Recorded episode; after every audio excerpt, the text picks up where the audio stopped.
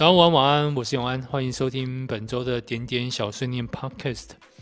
点点小碎念 Podcast 每周都会跟大家聊一些非常有趣的故事，而这些故事呢是点友们在 Mini 大点点这个 App 上面所分享的。所以如果你有兴趣的话，欢迎去下载 Mini 大在 App Store 上面 M I N I D O T 或者搜寻点点就可以了。今天来分享一下有趣的事情。那另外，在今天的最末段，也想跟大家分享一下我在这个周六早上骑车的过程中发生了一个让我自己思考很久的小事件。好，那我们就开始这一周的故事分享吧。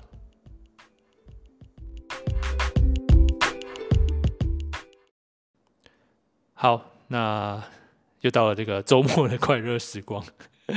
我们这一个礼拜来聊一点比较轻松有趣的主题吧。这周的主题是：如果超幸运的中了乐透头奖，我想做什么？好，我先说我想做什么，我就马上啊、成立一间 Mini 大的公司。诶，现在 Mini 大这个背后其实还就算是个人在在撑啊，不是公司，所以我一直都很希望能够走到这一步。但是如果我中了乐透头奖，我第一件事情就是成立公司啊、那也感谢大家就支持这么多年啊，会认真的做。好，即使没中头奖，在有能力的范围之内，我们也会也会想走到这一步，所以还在努力当中。好，那这个我们来看一下 点友们的回复吧。他说：“这绝对是不可能、不可能、不可能的事，因为这辈子没有买过热透，连两百块发票都不会中的人，卡在捆卡米啊，括号摊手，干嘛浪费我的欧扎扣？脚踏实地靠自己，好像比较符合我的人设哦。到底是有多爱工作，本人也搞不懂。括号叹奴才命啊，哇，拍命啊！好了，如果是吧。”才刚去了趟台北也回来，不想上班，当然是去旅行啊！当然要去环游世界啊！旅行最最最最开心的啦。努力工作也是为了下一次旅行做准备。如果有足够的旅费，不用那么节约旅行，是再好不过的事情了呗。去想去的国家，想看的风景，吃想吃的美食，此生无憾的说。好，这个刚好讲到美食。我就必须分享一下最近看到的一个新闻，算是趣闻。日本呢，曾经有一位乐透得主，他在二十岁的时候，就是他们法定可以买乐透的年龄，买了第一张乐透就中了两亿日元的头奖。好，这个两亿日元，我觉得也不到这个此生就是可以 高枕无忧的程度啦，尤其以日币来算的话。那因为他对美食相当有兴趣，他就把所有的钱，所有中乐透的钱，花在吃日本各地的有名餐厅。那到了二十五岁的时候呢，就只剩两百万日币。不过他有把他的经历呢出版成一些美食书。一直到三十岁的时候，他已经对美食完全失去了欲望，因为他尝遍了各种啊、呃、米其林啊高级的餐厅。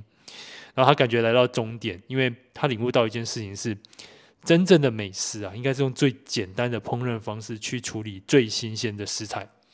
所以他就在 三十岁的时候，用剩下的积蓄开了一间法式餐厅。他只卖单一料理，那店内里面的菜式呢，都只有水跟盐的调味。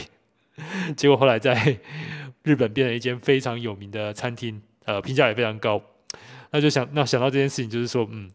他用了一个非常棒的方式啊，让自己的头奖奖金呢发挥最大的一个效果。这个题目也不错，两亿元买一个开餐厅的秘密。好，我们再来看下一个点友的分享。他说：“辞职睡一个月，我不知道有钱会不会抹去多数的伤心。今天感觉对世界的失望，回到童年，心事只有自己明白，无人可说的状态。”小时候一心一意想长大，我以为答案就在长大以后，结果长大以后却常常回到童年孤单与无助的感觉里。我以为能凭借与依赖的力量、知识、经济能力，能对他人展现脆弱的猎人。我以为我终将脱离黑暗，却一样一样的败阵下来。我最不想要的悲伤与沉闷，长大了也无法击碎。恋爱时也无法交付，为什么通通都一样？唯一想要的就是安全的休息。这条路走得太远太远太累了，我暂时不挣扎不对抗，休息到我觉得可以再次面对人生为止。那就休息吧，真的关机让自己休息一下吧。下一个点友的分享，他中头奖会做什么呢？跟我比较好的朋友，大概都听过我说一句话：改天我打给你，叫你工作别做了，护照准备好，就知道我中头奖了。先去环游世界，把想去的地方都玩过一轮，回来后会把钱拿去做生意以及投资。等到收入有稳定的话，会想搞个慈善机构，可能就类似孤儿院。我本来就是创造机会，而不是等待机会的人。我的孤儿院不用大，至少有稳定，拿着投资盈利的钱慢慢发展。我希望以后在这长大的人，出去社会后，不一定要对社会有多大的贡献，也不一定本身要有什么成就感，只要品性好，对人负责也就够了。但重点是，投资有赚钱就是，没钱什么都是多说的。我相信你朋友应该都很期待有电话打去催护照了。对，关于机会这个体悟，我很认同。呃，至少创造出一个合理的起跑线，而不是当有些人一抬头的时候就是绝望。下一个头奖得主想要做什么事情？他说。买下前公司，然后开除老板，之后把公司贱卖掉，解决惯老板文化，从做梦开始。我本来以为就是当那个老板的老板会比较爽一点。好，你这还蛮仁慈的，还把他开除，再把公司卖掉。可是贱卖掉，贱卖掉很不划算嘞，干嘛贱卖掉？你这样子，你自己的头奖奖金都没了。拿去开餐厅吧。好，那我们再看一下，恭喜一下下一个头奖得主。好，下一个头奖得主点友了，是怎么说的？中了再说吧，很多事可以做，好难相信人，越来越不容易敞开心胸去接纳，也害怕在别人面前袒露自己，然后不敢面对别人说出真实的想法。像某个朋友的 podcast 很严肃之类的。开心的是，有一些事情可以去做、去完成；难过的是，现在还要吃药啊。哎，如果 你觉得点点小碎念很严肃的话，你也可以直接跟我说。好，希望不是点点小碎念太严肃。虽然说我没有要刻意做的很热闹，但我也不希望变得很严肃。好，就很好睡，嗯。好，那我们再来看下一个，哎，下一个头奖得主还不错。他说：“先赞助点点一百万，如果中的话啦。”好，这个欢迎欢迎。那个如果大家有中头奖的话，这个点点这边是一个非常好的投资项目啊，赚钱，对，赚钱，我们会努力。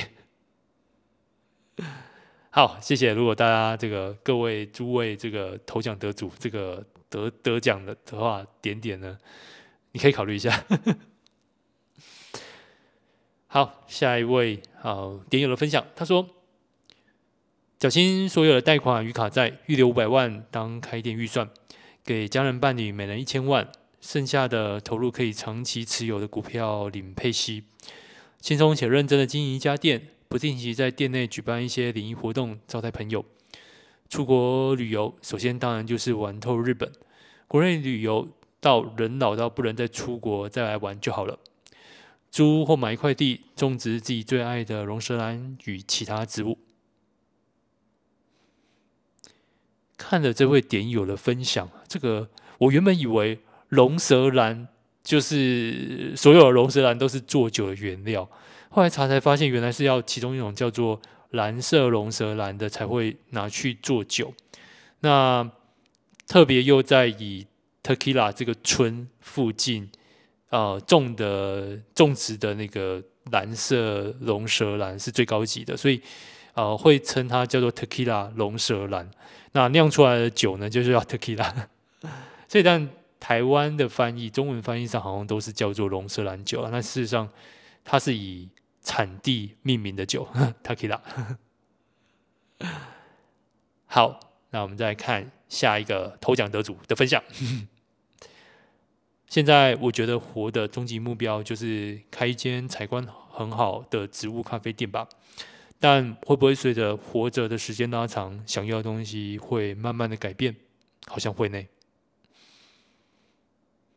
诶，建议你可以先赞助点点，所以你这样子每年都可以 回来看自己有没有改变。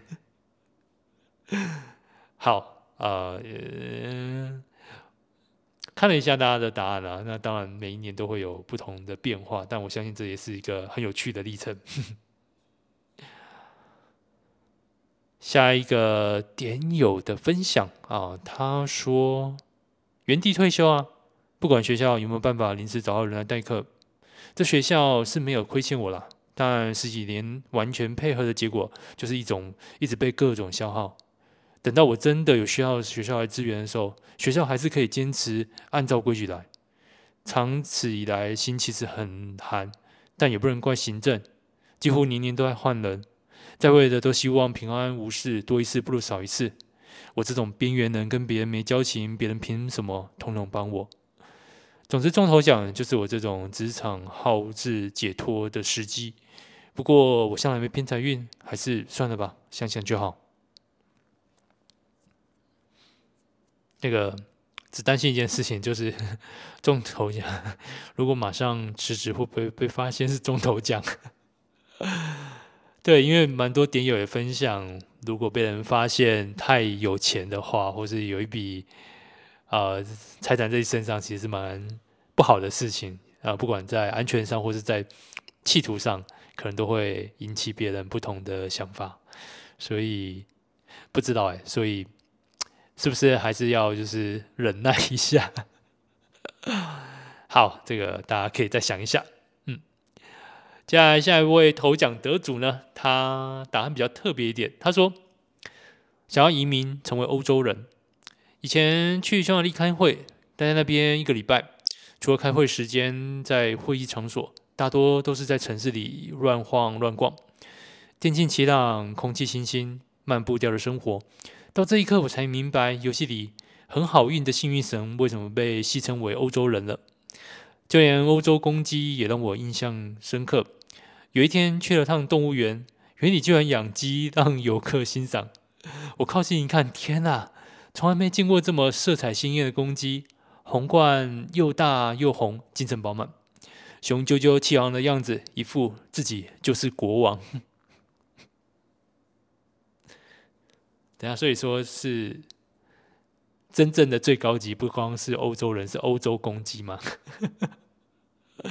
这会让我想到非常著名的意大利红酒产区啊，强地强特这个酒，它都会印上一只黑公鸡。那我后来查一下，这个原因也蛮有趣的，就是在十三世纪的时候，佛罗伦斯跟呃锡纳锡耶纳在争地界，这两个地方在争地界。那后来就定了一个规则，早上公鸡啼叫之后，两地呢的骑士就开始出发，两者相遇的地方呢就是他们的边境。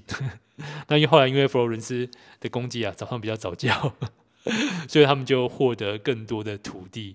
那后来他们就把那个黑公鸡视为是英雄，所以在边界的这个强特强地产出的葡萄酒上，他们就纪念性质的标上黑公鸡。好，这也这也不意外嘛，就 总是有地方太阳会比较早升起。这个可能当时觉得地地是平的，所以没有这个概念吧。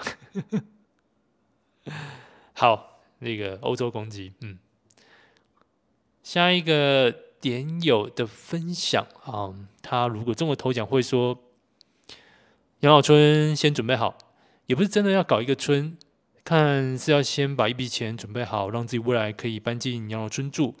或是搞几间房，最好是有草地、有花园的几间小平房，全部都是无障碍设施的那种。除了自己住，以后让姐妹们搬过来一起有个照应，也留个房给我们小帮手住。一群老女人总是需要年轻人帮忙跑跑腿、照料生活的嘛。其他的就跟之前写的一样，部分可以放在创造被动出路的地方，让自己不管几岁都不用担心生活；部分拿来享乐，或是旅游，或是买些奢侈品都行；部分捐款。我已经太幸运了，得把好运分享给其他人。最终还是一样，遗嘱写好，除了部分留给孩子们跟侄子侄女，其余的全捐了。嗯，那个关于这个养老村或者养老的准备，我建议要把医疗也考虑进去。这一次最近真的是再次体会到，这个身体，我们人的身体会累的，会会跟我们说时间到了，我们都只能承认，但无法上诉。好，我们再看下一个点友的分享吧。他说：“如果中了头奖了，他要买土地买满，只要现金制度没有崩坏之前，不动产不会崩。不动产是资产的最高级别的产物，不会变成垂手可得的东西，除非现金泡沫。另外，买这个干嘛？虚无缥缈，冰拿铁、宝恒九号，一个空间，维持那个平静，直到死亡的那天，这才是真正的自由。”我最后虚无缥缈那段其实不太懂，不过我都会让我突然想到，前一阵在红了那个 Web Three 土地啊，NFT 啊，最近真的是因为加密币的泡沫而变得虚无缥缈了。好，正如这位点友的预测，蛮接近的。好，我们再看下一个头奖得主吧，他中了头奖要抽纸跟体雕。并且带外婆去环游世界。以前外公在的时候，常常开车出去走走。外公走后，大家都在忙自己的事，再也没有机会带外婆出去玩。虽然外婆总说那样很花钱，所以拒绝，但其实出门的时候她很开心。趁现在她还行动自如，不用在意金钱问题，想好好的带她去外面的世界走走看。不知道疫情还会持续多久？九月份开始要去外面工作了。希望这三年间可以好好存钱，然后带外婆去外面看看世界。嗯，对，还能走还能动的时候，去哪里都好，就出发吧。好，下一个头奖得主，先把家里的工厂负债还完，然后买地盖住家和工厂，还有剩余的话就全部捐出去。我要继续快乐。工作，工作快乐。已经试过了口袋有钱但目漫无目的的生活。虽然可以到处上喜欢的课、泡咖啡厅阅读，但没有工作对我来说一点都不有趣。有知识输入还是必须要创造输入吧。朋友问：真的能工作快乐吗？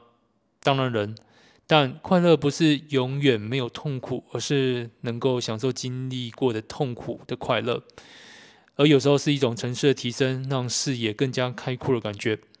没有经历过痛苦的蜕变，势必无法体会。这个，我我觉得的确是，就是如果没有太大压力下的工作，像是贷款啊，甚至住家啊，这些就是人生中比较大的一个石头，学佛西施的石头。嗯，之外啊，就是。说实在的，工作带来的成就感，嗯，就像这位点友提到，就是呃，经历过痛苦的快乐，痛快。好，我也觉得该继续工作。好啊，下下一个头奖得主，好，他的想法比较特别。如果有一拳超人贝佐斯一半的收入，我想成立一个组织，类似骇客军团那样，对社会或是世界做一些事。今天简易的使用科尔指令，看一下纾困补助诈骗传来的简讯里的网址，看一下里面的 JS 程式码，满满的简体中文。看那包 JS 做的，应该不止纾困诈骗。body 回传的是三零一转址，看来是后端转址。网址只能到达 NGIS 的登录页，透过三零一会再转一次，很平常的设计架构，还有一段 WebSocket 的 JS，不太确定这个 WebSocket 连线之后的行为。括号 WebSocket 允许双向沟通，不小心可能会收到一些危险的东西。总之无聊看一下，先帮对方的网址在免费 Website Watchdog 的平相关平台做了一个登记，每五分钟会看看对方的网站是否存活。跳过 landing page 之后的主机，用简单的 HTTP client 工具发送 GET 请求，会得到一包 JSON，错误代码负九九，讯息是简体的，未登录，success 为 false。如果中了乐透，会找一群有兴趣的朋友来研究这个黑网，或是研究一下怎么破坏台湾房价市场的一些投资，实现自己心中虚假的正义。但骇客军团的最后下场，世界也就是一团混乱。好，这个说到这个房价市场，我个人有有一个有趣的题目，最近刚好看到，最近这个 WeWork 的创办人啊，Adam 现在没有在 WeWork 里面，就是大家可以去看这个戏剧 WeCrash。啊、他有讲这个过程。好，总之他现在有一个新的一个 staff，马上就变成独角兽。不过，呃，主要是他这次创业的这个题目叫做“共同生活空间”，因为 WeWork 是共同创呃办公空间。那接下来他其实最想做的，就是他原本的构想是大家可以共同在一起生活，可以是一个 community。那这个是跟他自己。过去的呃，从小长大经历是有关，因为他是在一种背景下长大，是在一种非常有 community 这个含义的背景下长大的。对，然后呃，我觉得这个共同生活空间，或像是刚刚的的头奖得主讲到，像这种养老村这种概念，在未来的生活形态里面，可能是会逐渐的有机会成为是一种。特别的形式，因为现在有一个特别的的明显的状况，就是我们有些工作不一定要绑在自己生活的附近啊，或反过来说，自己生活的空间不一定要为了工作而去移动，因为越来越多的工作允许了透过远端的方式来啊、办公来工作，所以其实我觉得未来我们的生活应该会有很多很多的。呃，挑战跟转变，所以我觉得你可以考虑一下，是不是可以用这样的一个主题呢，来啊、呃、创造去去挑战你想做的事情，就是去挑战这个房价市场，说不定反而可以让你找到就是下一个呃创业的项目。好，接下来是下一个点友的分享，他说完全不会去买乐透。因为一直来没有偏财运，不小心算过命的算命师跟啊、呃、占卜师都有提面命，不要妄想投资，不要乱想有的没的，你就只有正财运，好好工作，你不会没得吃。好啊，我就劳碌运对吧？那就好好工作吧。其实从从另外一个角度来看啊，就是他们这样的建议反而就是最安全的，因为毕竟。普遍来说，百分之百分之几啊，将近百分之百，大家都是这样生活的。对，所以，嗯，这个是蛮命中率蛮高的一种占卜的答案。不过说到这个偏财运，我不得不想念一下下面这位点友的故事，因为他实在是太精彩了，我们可以一起来听一下。好，他是这么分享着。哦，看起来这问题真的是一生绝对不会发生的事。不过还是说一下假设性的问题吧。平常呢，日子一样过着，只是减少在经济上的压力跟烦恼而已。毕竟人生不是只有赚钱而已，就算少了经济问题，一样要过日子，一样要吃饭睡觉。毕竟我也只是一个普通人而已。顶多在不需要烦恼经济问题的时候，多出来时间。可能可以去做自己更多想做的事情。我也是平凡人，也是有一点物欲的想法，像是买台自己喜爱的车去兜风旅行吧。可能会去外地旅行 long stay，在身旁看到需要帮助的人，用不具名的方式在实质上解决他们的问题。也会让家人在需要健康与医疗之类的负担时，也能够轻松的处理，而不会在费用而感到困扰。在自己喜欢的兴趣上，可能会更加努力的去朝梦想前进，就算没有任何成就，也不会会再因为金钱上而停下脚步。也许直到临终之前，这些金额若没有用完，毕竟膝下无妻儿，大概分点生活费给其他家人，生活上轻松一点，剩下的会拿去给需要的弱势团体，让他们减轻压力一点。毕竟钱不带来，死不带去的。不过就在多年前，我被当时的朋友敲醒，当时自己总以为中奖是个几率的问题。有一直到有一次，他带我去玩机器的游戏，他只跟我借了十元，说着等下还我。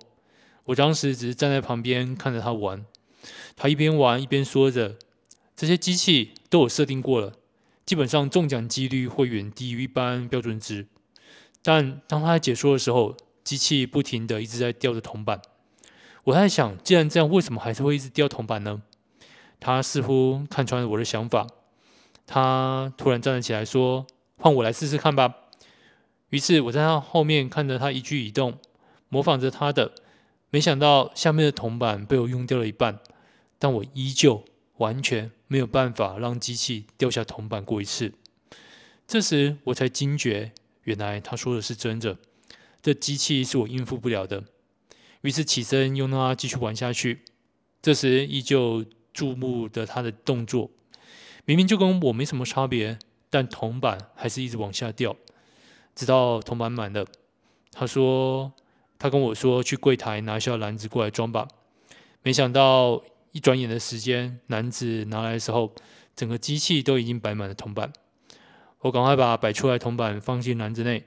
没多久，他看篮子也满了，于是他起身准备离开，说：“该走了，去柜台换钞票吧。”我把铜板放到柜台时，看到老板一脸茫然。他算好了，直接拿大钞给我。朋友说换成百元钞。这时看着一叠的钞票叠在上面，我吓到了。这是发生什么事？这时想起了他在我玩完起身的时候说：“你千万不要碰这些东西，绝对别赌博。”我当时只是点了点头，但看着眼前的钞票山，突然发现。那为何他可以跟有设定过的机器挑战，还有如此的结果呢？难道没猜错的话，他该不会是一个天生就是命中带财的人吧？他拿着钞票的时候分了一些给我，说：“这下你可以去吃一些好一点的午餐了。”我看着手上原本十元变成一堆一百元的钞票，他剩下的钞票全部塞进口袋里，潇洒离开。这也是最后一次跟他见面的事了。是那天，终于让我认清，命中不带财的人，怎么可能做到像他那样不可思议的事？于是，几乎一辈子都像他说的，完全不碰赌的人生。这故事真的说了，也会被人当成是不可能的笑话一样的事情。一直心中都很感谢他的指点，那我完全没有怀着任何贪念去接触赌博了。相信现在的他应该会过得很好吧。谢谢你，我生命中的贵人。我老实讲，念到这边，呃，不知道为什么是全身起鸡皮疙瘩了，因为 或许真的怎么说，这个命或是运这件事情，或许真的是另外一种维度在控制我的生活。可是如此赤裸裸的经验。好像告诉我们，真的有什么在后面控制着我们。如果我这一生也能够遇到像这样的贵人，真希望我碰到他的时候，无论是过去、现在、未来，我可以知道就是他。那我会好好的思考他讲过的话。好，这个这个今天所有的故事分享就到这边。好，抱歉，好像分享在一个非常有点神奇的故事。好，那如果喜欢点点小碎念的话，记得在 Apple Podcast、Google Podcast、KKBOX 或 Spotify 上去收听，那搜寻点点就可以了。那呃，你也可以推荐给你朋友。那只要搜寻点点啊，或者 Minida 都可以找到我们的 Podcast。那今天故事就到这边喽。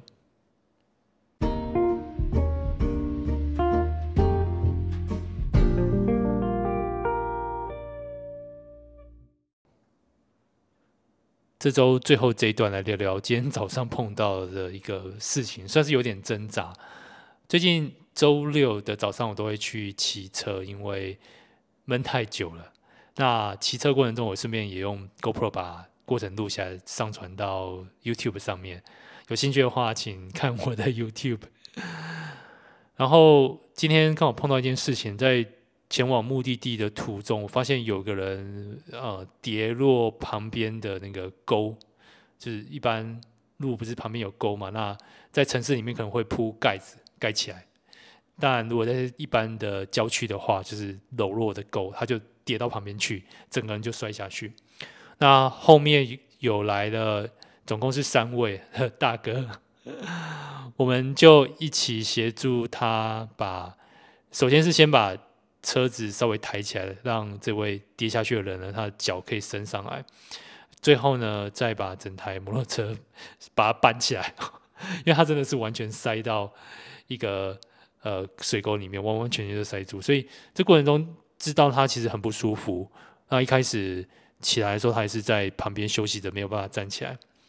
那当然，就是我们都是路人，我们都跟肇事无关。我觉得可以证明我的清白，因为我的 GoPro 是全程的录影。如果有需要的话，我可以提供我的录音档。那后来就是休息一阵子，那要处讨论后续的这些处置，有几种嘛？那一开始他觉得没有办法走，我们就想说要不要叫救护车，帮他叫救护车之类的。但他对于车子的处置跟要不要叫救护车，有点犹豫。啊，这个我我觉得是个人决定，没办法帮他做。可是就一直陪着他，大约十到十五分钟左右。那后来他最后的决定是他想要骑车回去。呃，我后来我有一点犹豫，因为大家都知道我车祸过，呃，我摔过。我我一直觉得，如果你的脚真的不舒服，你再硬骑车回去，而且那一段。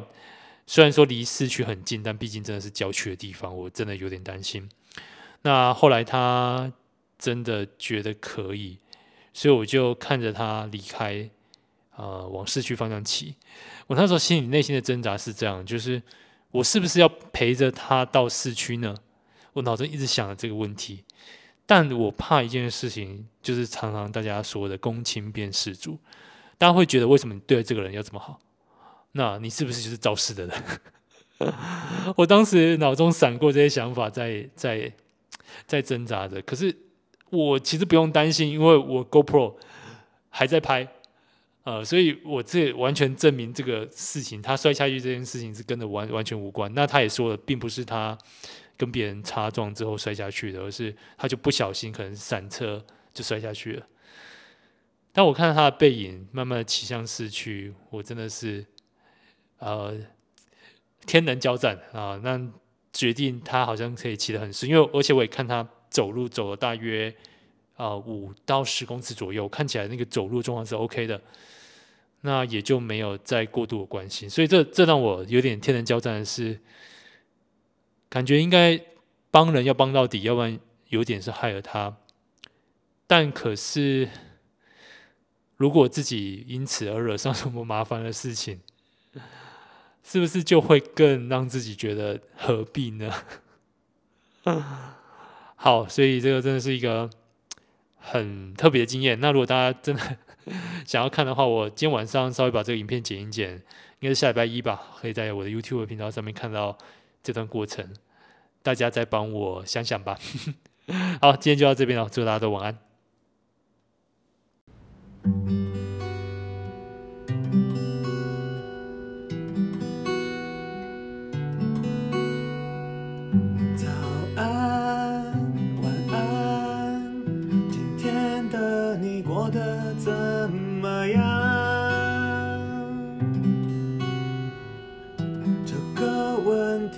是什么。